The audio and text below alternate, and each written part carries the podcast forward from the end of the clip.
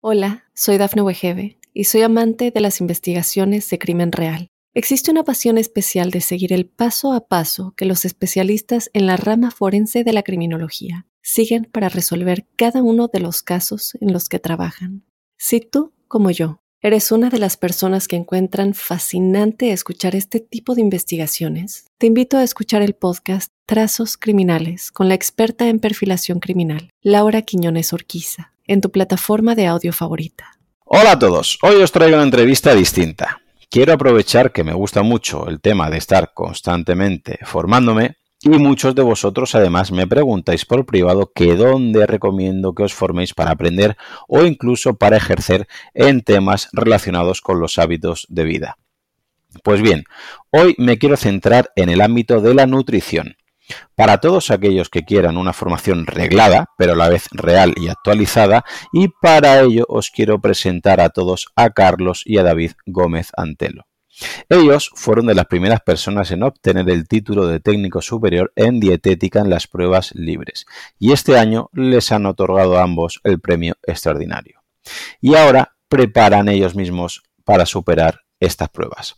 Así que Hoy nos van a contar en qué consisten estos exámenes y cómo fue su experiencia. Muy bienvenidos, Carlos y David. Hola, buenas, ¿qué tal? Muchas gracias, Claudio un placer teneros por aquí. Y la verdad es que es curioso porque últimamente hay un auge en este sentido que hay, eh, no sé si vosotros también lo percibís, pero tanto alumnos míos del instituto que ya están en primero o segundo de bachiller, que no tienen muy claro qué quieren hacer, han escuchado campanas pero no saben dónde, o gente incluso que ya tiene un trabajo pero que no está, eh, digamos, eh, conforme con ese trabajo y le gustaría cambiar un poquito y eh, le gusta estos temas de salud. me gustaría que nos contarais cómo empezó todo, si ya tenías muy claro desde pequeñitos que os queréis dedicar a esto y sobre todo por qué os presentáis a estas pruebas por libre. Mm, pues a ver, inicialmente empezó todo casi como un propósito de, de fin de año. Yo recuerdo que estaba un poco perdido en mi vida, no sabía muy bien qué hacer y es cierto que llevaba un par de años preocupándome bastante por la salud. Había leído muchos blogs. Yo, bueno, sufro ojo seco desde que tengo recuerdo, desde 16, 17 años tengo ojo seco, lo que me ha afectado laboralmente también. Y lo que te comentaba, en un momento dado inicio una búsqueda para ver por dónde dirigir un poco mi vida y descubro las pruebas libres de dietética. O sea, la dietética nosotros hasta que no empezamos con los problemas de salud, nunca nos preocupamos por ello. Y yo creo que esto le pasa a mucha gente, ¿no? Que hasta que de verdad no le sucede algo, como que no toma, no toma acción. Y después de un periodo de aprender bastante a través de Internet principalmente, siendo bastante autodidactas y gracias a divulgadores que se habían preocupado por informar a los demás, decidimos, bueno, primero lo decido yo. Al final, ya esto es curioso porque somos hermanos, somos mellizos y en la vida hemos llevado caminos muy paralelos. Sea, desde el principio casi siempre hemos hecho lo mismo. Hemos tenido alguna etapa, por ejemplo, de jugar al póker, que es algo bastante diferente, ¿no? Que casi nadie hace. Y, lo hicimos los dos, ¿no? Por, por, poner un ejemplo. Entonces, en este caso, yo leo sobre las pruebas libres que las ventajas que ofrecían era que no necesariamente te iba a hacer perder dos años, en el sentido de que si te apuntabas a todas las asignaturas, quizás te lo quitabas en un año, que eso era un plus para nosotros. Por otro lado, nos gusta bastante estudiar y pensamos que una organización de ir a la biblioteca todos los días, que esto es algo que a la gente normal quizás no le resulte muy atractiva, hostia, a mí la verdad que me motivaba bastante. Entonces, nada, me puse a buscar y encontré varias academias. Las primeras reviews que vi eran muy malas, Así que al final, esto un poco con consenso con Carlos, decidimos coger la academia más barata. De todas las que había, cogimos la más barata. No voy a decir el nombre, un poco por, respeto. Pero bueno, que era, bastante buena, ¿eh? para el nivel medio que hay en las academias que preparan para las pruebas libres, mm. nos topamos con lo mejor dentro de lo peor. A posteriori descubrimos que era bastante buena, pero lo que, lo, que nos gustó de primeras fue el marketing que nos hicieron. Yo recuerdo que, llamamos a la academia y nos contestó un andaluz diciendo que, teníamos que hacer ya la compra que nos enviaba 6 kilos de libros a casa. Su, calidad, su calidad se medía en peso. Y Y nada, pues en ese momento mi hermano, que también llevaba un tiempo así un poco dubitativo por dónde tirar, pues cogimos y nos, pusimos manos a la obra y, compramos esta formación que creo que nos costó 500 euros. Ya te digo que el resto de las academias eran precios mucho más altos por aquel entonces y el contenido que pudimos ver a posteriori, la verdad que no era nada bueno. Al final el contenido estaba regulado a cierta extensión y las academias cubrían con suerte un tercio de lo que se daba. A medida que estudiamos, Carlos sobre todo fue detectando todo aquello que no estaba en el temario y poco a poco incorporándolo. Y llegamos bastante bien preparados a las pruebas, pese a que el primer año, bueno, igual me estoy adelantando a contar un poco las cosas. Que al final un poco el, resumen podría ser decir que nos dedicamos a jugar al póker profesional durante bastantes años, hasta que llegó un punto que nuestra salud dijo basta, entre comillas, y buscamos eh, un poco el, cobijo en el mundo de la salud. Descubrimos también el podcast de, Marcos Vázquez y, bueno, de Fin de Revolucionario y a partir de ahí pues bueno, nuestro interés aumentó mucho por la salud, la nutrición y llegó un punto en el que mi hermano estaba con ojo seco, yo tenía muchos problemas de sueño y, bueno, que tenía como niebla mental, que no podía jugar concentrado y al final pues eh, descubrimos las pruebas libres y nos dedicamos durante cuatro meses a prepararlas al 100% con las herramientas que había, que eran prácticamente nulas. No había nada de información ni del nivel, ni de exámenes anteriores, ni de pues qué te podías esperar y veníamos de haber hecho una ingeniería, entonces esperábamos que el nivel de los exámenes fuera muy asequible y al final nuestra sorpresa pues fue que, no era así y bueno, ya, ya contaremos ahora un poco la historia más en profundidad. Para mucha gente mm, que todavía esté pensando o que eh, está dudando, ¿no? Eh, que si es lo mismo ser nutricionista que técnico superior en dietética, antes de entrar en, debate, ¿qué diferencias así grosso modo nos podéis decir a nivel competencial o a nivel de, mm, que habría entre un nutricionista y un técnico superior en dietética? Pues a ver, aquí hay muchos grises. Hay muchos grises y yo me gusta recomendar en este ámbito a la Asociación Nacional de Dietistas, a SNADI, que llevan muchos años peleando por el papel del técnico superior en dietética y que sin ellos creo que, no existiríamos ya a día de hoy, creo que habrían quitado ya el ciclo hace tiempo, porque la realidad es que el grado superior y la carrera se pisan en prácticamente todas las competencias, ¿no? Hay sentencias, no me quiero meter mucho en esto porque realmente no soy experto a nivel jurídico, pero hay sentencias en las que eh, se cita textualmente que ambas formaciones tienen competencias casi idénticas. Entonces, al final, la realidad es que tanto unos como otros pueden realizar prácticamente las mismas competencias. Diríamos que un poco las excepciones van más reguladas por aprobaciones de sanidad, es decir, alguien que quiere montar una clínica multidisciplinar de salud eh, y que quiere ofertar nutrición, pues depende de las consejerías autónomas, depende de la Consejería de Sanidad de cada comunidad autónoma, que la autoricen o que no, o poner ciertas condiciones en función de la titulación. Pero si hablamos de dedicarse a la nutrición de manera autónoma, de tener en casa una asesoría de, dietética, eh, puede hacerlo tanto una persona que tenga grado superior en dietética como un nutricionista tanto para pautar dietas para personas con patología o sin patología. Y aquí pues entraríamos un poco en el mundo de los grises, ¿no? Porque al final, si leemos las competencias que están otorgadas al técnico superior en dietética, eh, pues hay un poco discusiones de si hay un punto, hay una coma, hay un punto y coma en la normativa que puede hacer cambiar. Entonces, desde los colegios de nutricionistas, pues dicen una cosa y un poco, pues nosotros, los técnicos superiores en dietética, pues interpretamos otra, ¿no? Y al final, pues un poco el resumen podría ser que con la RAE en la mano, eh, los técnicos superiores en dietética, pues tienen un poco las de ganar en cuanto a que sí que puedan pautar dietas para personas con patologías sin necesitar de esta supervisión de un nutricionista o de un médico, como es algo que muchas personas divulgan. Entonces, bueno, pues mi recomendación es que una persona que quiera informarse bien sobre esto, que consulte con Asnadi, que le siga, que lea sus redes, porque al final están divulgando muy bien sobre esto y con base jurídica y en base a sentencias. Y en cuanto al tiempo de formación, que no lo ha comentado Carlos y seguramente eh, los escuchantes ya lo saben, pero bueno, el técnico superior en dietética tiene una duración de dos años y se imparte normalmente en institutos mientras que la carrera tiene una duración de cuatro años y es más típica de universidades. Sí, que ya solamente por el tiempo de que se le dedica a la formación, digamos que entendemos que cualquier técnico superior va a ser más rápido en ese sentido y sobre todo si habilita a la gente, a aquellas personas que quieren eh, estar con el mundo, porque mucha gente está con el mundo del entrenamiento deportivo y le gusta el asesoramiento de, de la nutrición o en este aspecto, porque al final mucha gente, como habéis comentado, deriva o se fía, como es lógico, ¿no? De, de, su, de su doctor, pero no un médico no tiene por qué tener nociones de nutrición porque la propia carrera, la, la carga horaria en, de nutrición es bastante escasa, ¿es así? Sí, es un poco eso, ¿no? Y al final también, pues da pena que habiendo profesionales formados, tanto dietistas como nutricionistas, que yo creo que tenemos que llevarnos bien, al final, pues mm. creo que estamos todos en el mismo barco.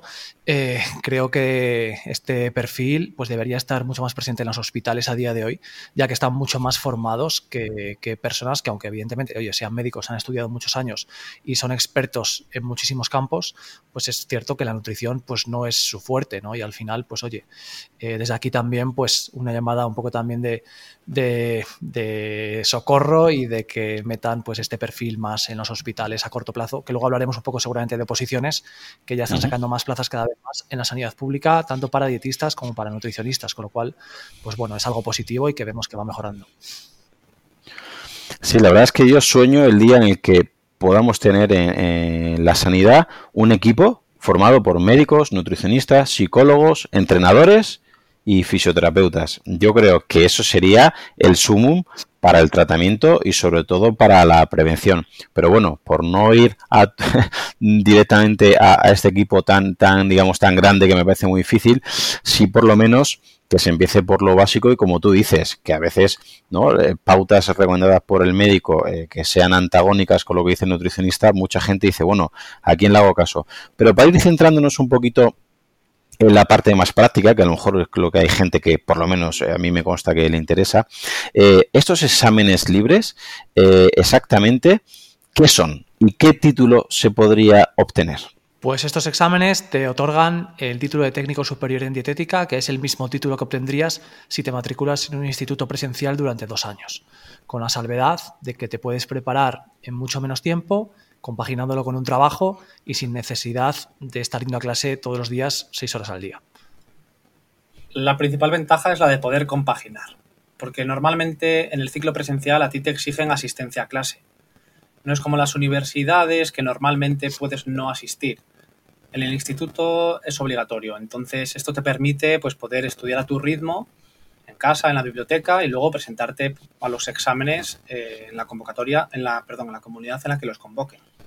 Vale, entiendo que eh, los exámenes son todo nada, es decir, la persona que se eh, presenta un examen puede aprobar algún módulo, alguna parte y eso se le guarda o directamente tiene que aprobar todo el, el, grado superior? Sí que se le guarda. O sea, al final haces un examen o más, ¿vale? Al menos un examen por módulo.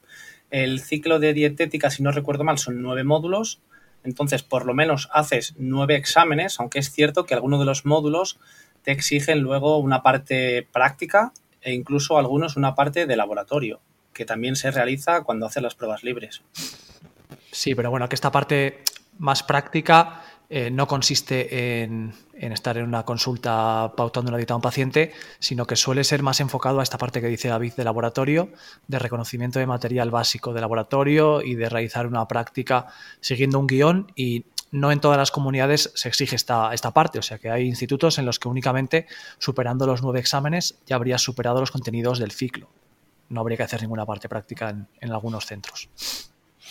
Porque entiendo por lo que estáis comentando que, es decir, que aparte de la competencia clásica, ¿no? De, de pautar dietas en una consulta, el técnico superior en dietética tendría otras competencias. Sí, sí, tiene varias competencias. Digamos que la general eh, puede estar más enfocada a pautar dietas y también a revisar la calidad de la alimentación, por ejemplo, en servicios de restauración, pero luego el técnico superior en dietética, si alguien tiene mucho interés en leer todas las competencias, puede hacerlo entrando en el Real Decreto 536-1995, que es el que regula todas las competencias que tiene este perfil. Entonces, al final, pues desde revisar, eh, pues por ejemplo, la cinta de emplatado de un hospital, organizar el gabinete de dietética de un hospital, eh, trabajar en farmacias, eh, dar recomendaciones de educación sanitaria a la población general también, o sea, también divulgación podría ser una de las, de las competencias que tiene el técnico superior. Y bueno, pues elaborar dietas tanto para pacientes con patología como para pacientes en diferentes situaciones fisiológicas, ¿no? Pues embarazadas, deportistas o diferentes perfiles. Y estas pruebas, mm, ¿por qué no son realmente más conocidas? O por lo menos esa es la, la, la intuición que tengo yo que mucha gente obviamente conoce que hay un grado, obviamente conoce que está eh, la carrera, ¿verdad? O sea, el, ciclo superior, luego está el grado, pero eh, examinarse por libre creo que no es del todo tan conocido y como comentáis, a lo mejor para un alumno de 16, 18 años realmente es más rentable, es más cómodo y es más lógico, ¿no? Que pase por una formación normal, eh, pero para una persona ya que tiene un trabajo, que tiene familia, que tiene otro estilo de vida, eh, eh, volver a formarse de manera presencial es muy complicado, pero presentarse por libre me parece que es bastante más práctico, sobre todo porque te haces tu horario. El que trabaja a turnos, porque trabaja mañanas, o que trabaja de tarde, o que tiene familia, si quiere, puede encontrar un hueco como comentaba, ¿no? que el que le gusta estudiar, pues eh, va a encontrar ese hueco. Pero claro, si tiene que ser presencial, me parece muy, muy difícil. ¿Por qué creéis que no se conocen más este tipo de pruebas? Bueno, pues a ver, es un sistema, el de las pruebas libres, que bueno, viene, viene de tiempo atrás. Actualmente es un sistema que está regulado por la Ley Orgánica de Educación de 2006 y este sistema eh, digamos que es obligatorio en todas las consejerías de educación convocar pruebas libres, pero las personas encargadas de hacer los exámenes, los profesores en este caso, realmente no comulgan del todo con este sistema. Es un sistema en el que habitualmente un profesor está acostumbrado a tener su alumnado que va a clase todos los días, que hace las tareas, que los conocen, que, oye, pues tienen también un vínculo, una empatía. Y al final, en este sistema de pruebas libres, lo que sucede es que las comunidades autónomas convocan pruebas libres, a los profesores, entre comillas, les cae esta sobrecarga de trabajo de tener que hacer esto un poco al mismo tiempo que dar clase a sus alumnos de presencial y al final pues eh, lo suponen, o sea, lo ven como una carga y lo ven como estar otorgándole un título a una persona que no la conocen, que no ha ido a clase y que no saben hasta qué punto se lo merece. Entonces existe un poco este rechazo por parte de los profesores y a ver, esto hace que los profesores realmente eh, no estén muy de acuerdo con este sistema. Y por esto pues no facilitan mucha información al alumno, no le dan bibliografía, ni siquiera... Yo creo que también, bueno, perdona que te interrumpa Carlos, yo creo que también es problema de que la calidad que están ofreciendo las, las academias que hay en el mercado es muy mala. Entonces, los alumnos que llegan a estas pruebas generalmente tienen resultados muy malos, pero no porque el alumno no haya estudiado, sino porque el material que le han dado para estudiar eh, es que es, de verdad, eh, está mal que yo lo diga, pero es terriblemente malo. Entonces el profesor tiene la impresión de que el alumno no se ha esforzado, de que el alumno no es bueno, de que van allí a ver si aprueban, a ver si suena la flauta.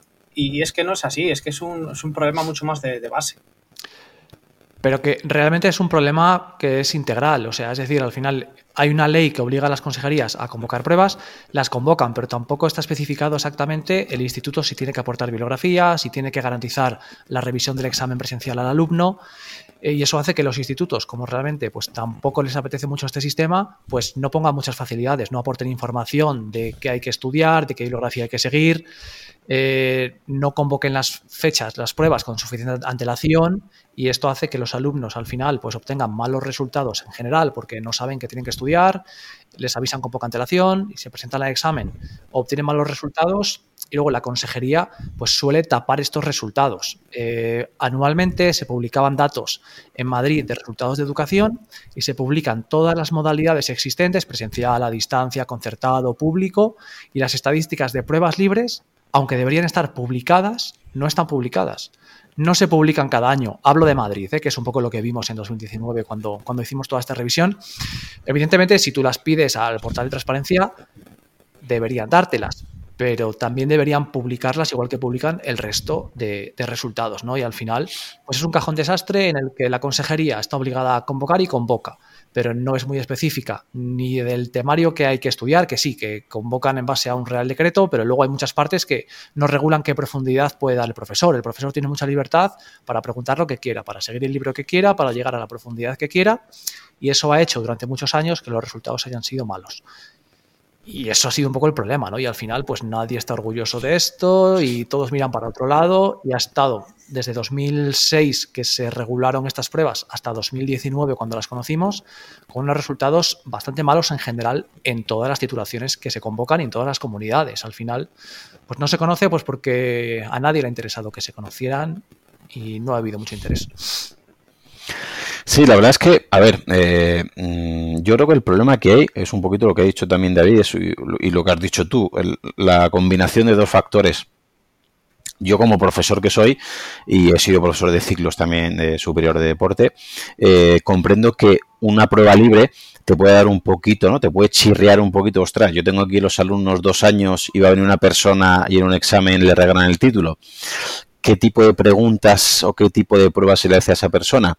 Pero claro, hay que también ponerse en el lado de la otra persona, que a lo mejor no es que no venga porque no quiera, sino porque tiene familia, porque tiene trabajo, porque tiene unas condiciones que si luego realmente en un examen objetivo y justo demuestra que sabe lo mismo o más que tus alumnos, debería decir, bueno, realmente el premio sería que, tuviera ¿no? ese, eh, ese título, porque realmente lo que y un poquito que es mi crítica a todo el sistema educativo, y mira que estoy dentro de él, lo que se debería buscar es gente formada y gente válida.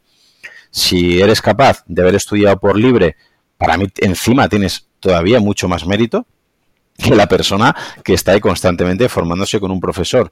Y, pero claro, hay que demostrarlo. Me parecería justo que lo demuestre con un examen objetivo y un examen eh, que pudiera hacer tanto, tanto los alumnos que están en el presencial como semipresencial como por libre. Y la otra parte que al final en las oposiciones incluso de docente pasa exactamente igual.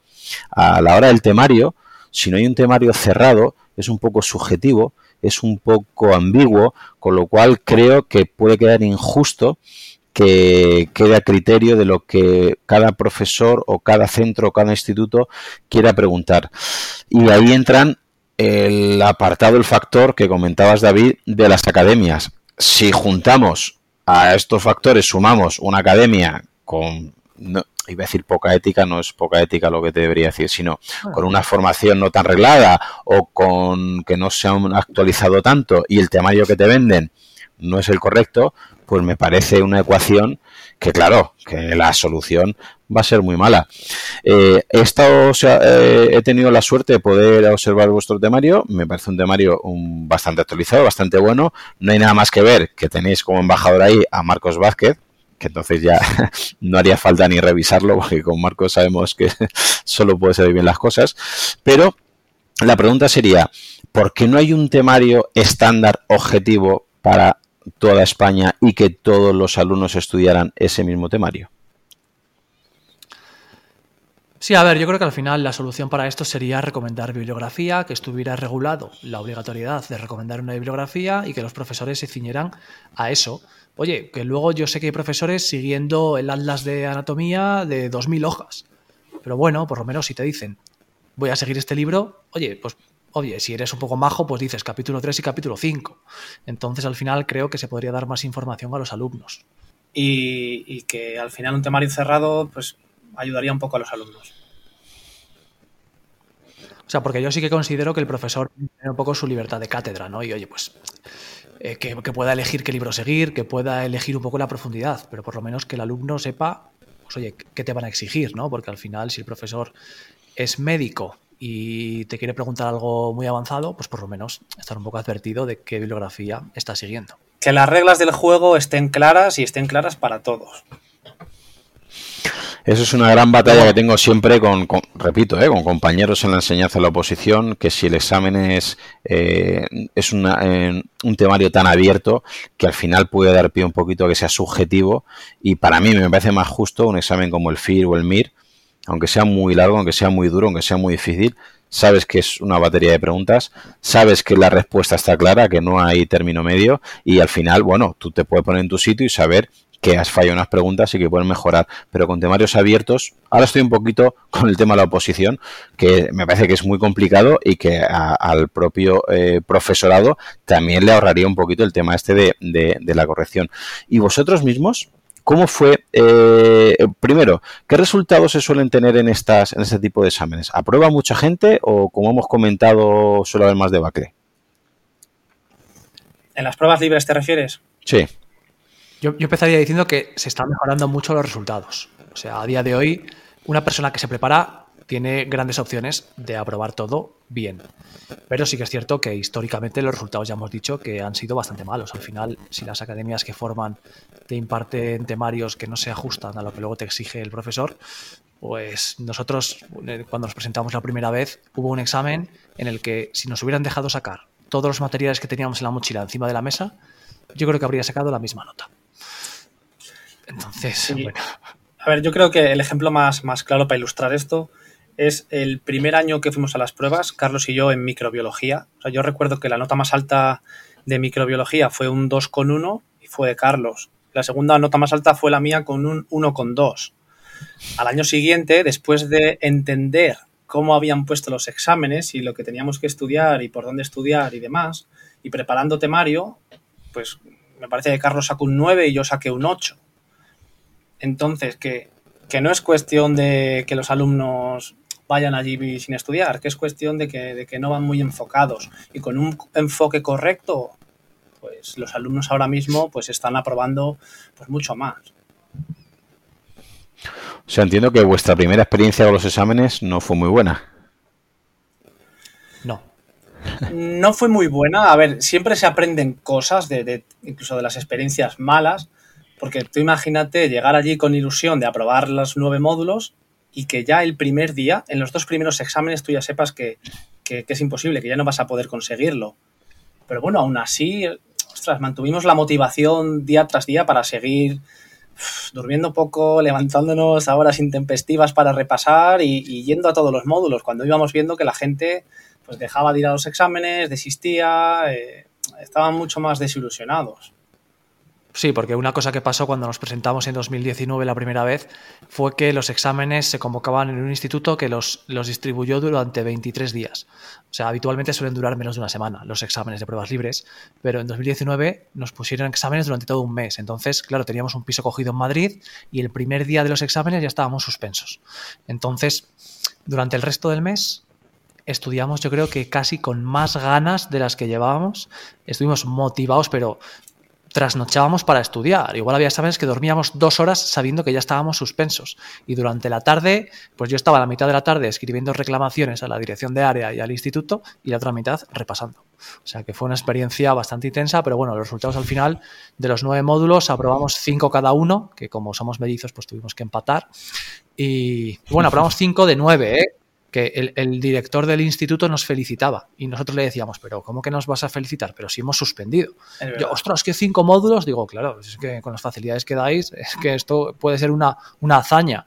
Que luego viendo resultados, lo normal era que la gente hubiera suspendido todas o aprobar una, que es lo normal, ¿eh? el 90% de personas, esos fueron sus resultados. Y había personas que eran eh, biólogas con carrera, pero claro, al final, si lo que te ha dado la academia no tiene que ver con lo que te está preguntando el profesor. Pues Vas a un examen de latín habiendo estudiado griego, pues hombre, es difícil. ¿Y qué, cambios hicisteis para pasar de esa primera eh, convocatoria de solamente poder aprobar cinco módulos a la siguiente vez que os presentasteis, que si no me equivoco, sacasteis eh, ya la titulación con un sobresaliente? ¿Qué cambio hubo?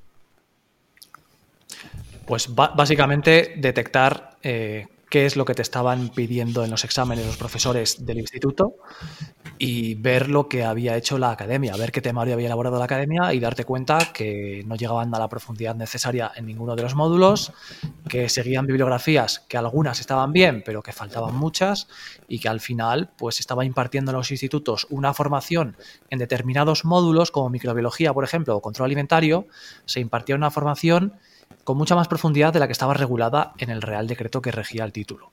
Entonces, claro, al final las academias elaboraban los contenidos. Ahora igual les estamos dando la clave para elaborar un buen contenido, pero elaboraban los contenidos en base al currículum que, regía el, el, ciclo de dietética y los profesores estaban siguiendo un, temario diferente. Estaban siguiendo libros mucho más avanzados, pues que podrían ser dignos de un máster de microbiología y nutrición, y elaborando temario con mucha más profundidad de la que estaba regulada en el Real Decreto. Entonces, al final, pues claro, lo que te estaban pidiendo no se ajustaba a lo que a lo que venía en el examen. Y nosotros, de hecho, pusimos muchas reclamaciones y llegamos hasta ir a juicio contra el instituto.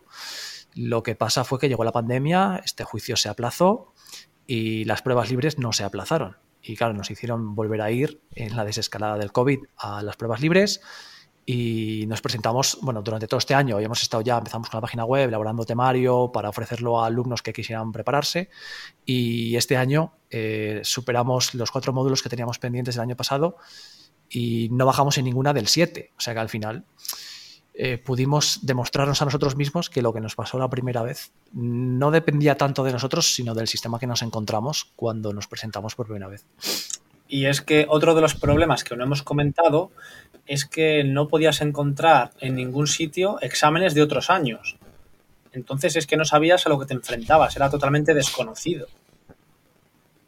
Y claro, una vez ya ves los exámenes, pues a la siguiente vez dices, ostras, que de microbiología me han preguntado el 90% del apartado 1 y igual había 8 apartados. dices, vale, pues voy a centrar el tiro en el apartado 1. Sí, que al final, pues coger experiencia en los exámenes, ver un poco qué te preguntaban, qué temarios solían seguir y al final, pues eh, investigamos mucho, vimos que había varias comunidades autónomas que convocaban para dietética, entonces pues empezamos a recabar información, apuntes, exámenes de diferentes comunidades y a partir del nivel exigido, pues empezamos a elaborar un material, oye, que nosotros comprobamos que se podían resolver las preguntas de examen.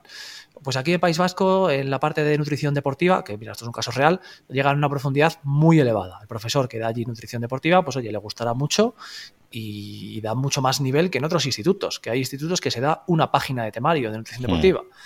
Y en otros que te están dando un libro publicado en el hmm. año 2000 eh, de 200 páginas. Entonces, al final, pues esa variabilidad también hace que nosotros nos hayamos tenido que adaptar en preparar un temario muy completo y que al final, como decías tú antes, Claudio, las personas que van por libre es que van mucho más formadas que si te hubieras apuntado a una formación presencial, porque tienes que ir bien preparado para poder superar los exámenes. Y una vez eh, ya, eh, digamos, superaste estos exámenes, os podríais haber dedicado, pues como a lo mejor la mayoría de gente que está oyendo esto, ¿no? A, trabajar de dietista, mucha gente lo que le gusta, ¿no? Sobre todo en nutrición deportiva, en equipos de fútbol, gimnasios, crossfit, etcétera. Pero vosotros os ha gustado más, ¿no? La formación y ahora os dedicáis a, formar. Eh, ¿Qué os llevó a esto en lugar de trabajar de dietistas? Sí, y luego, pues en mi caso, por ejemplo, pues yo cuando terminé las pruebas libres eh, seguí reclamando durante bastante tiempo y, bueno, pues estuve todo ese año elaborando temario para que las siguientes personas que vinieran detrás pues tuvieran el camino un poco más allanado y pues han pasado tres años que se me han pasado como si fueran dos semanas. Al final eh, vivimos una experiencia un poco traumática en 2019 que nos hizo luchar mucho y al final, pues oye, encontrar una motivación en este sistema de pruebas libres que yo no tenía ni tendría si nos hubiera ido bien la primera vez. Si nos hubiera ido bien la primera vez que nos presentamos, pues no estaríamos aquí, ¿no? Pero al final comenzamos con un camino de, lucha un poco contra este sistema que al final pues ponía algún, alguna piedra en el camino a los estudiantes y bueno, pues hasta hoy han pasado tres años y hemos seguido aquí al pie del cañón. Y realmente mm, hay salidas de dietista porque mucha gente sigue un poquito, eh, pues como es lógico, ¿no? Alumnos, compañeros que solo están pensando en estudiar o presentarse a un examen, una oposición, depende del tipo de salidas, si hay salidas, ¿no? Eh, ¿Qué nos podéis decir? ¿Actualmente creéis que hay una oferta eh, óptima o que habrá en un futuro más respecto de dietistas?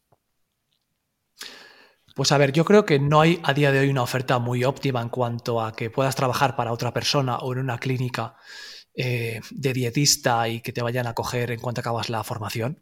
Pero sí que creo que a día de hoy, un poco con las nuevas tecnologías, las redes y demás, que cada uno o hay muchas personas que se están creando sus propias salidas, ¿no? Al final, con redes sociales y con un poco el mundo de la divulgación, hay muchas personas que divulgando llegan a muchas personas, que de hecho muchos de ellos eh, pasan consultas sin tener ningún título a día de hoy.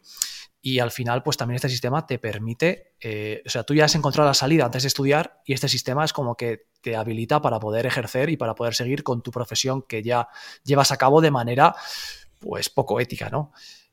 Eso por un lado. Y luego en la parte más profesional, eh, una salida interesante que cada vez tiene más tirón son las oposiciones para técnico superior en dietética, que a día de hoy están saliendo plazas en varias comunidades Todavía no están saliendo un número de plazas muy elevado, pero bueno, es una salida que también va a ser mucho más estable de los típicos puestos de dietista y que, bueno, pues si sigue un poco la tónica que sigue en el resto de Europa, pues iremos teniendo más plazas en los próximos años. O sea que también entiendo que habéis empezado a preparar este tipo de oposiciones de técnico superior en dietética.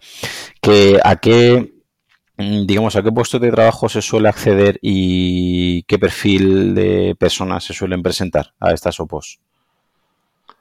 Pues a día de hoy en los hospitales públicos hay pocas plazas eh, de técnico superior en dietética y habitualmente las tareas de los técnicos superiores en dietéticas están desempeñadas por otros perfiles sanitarios.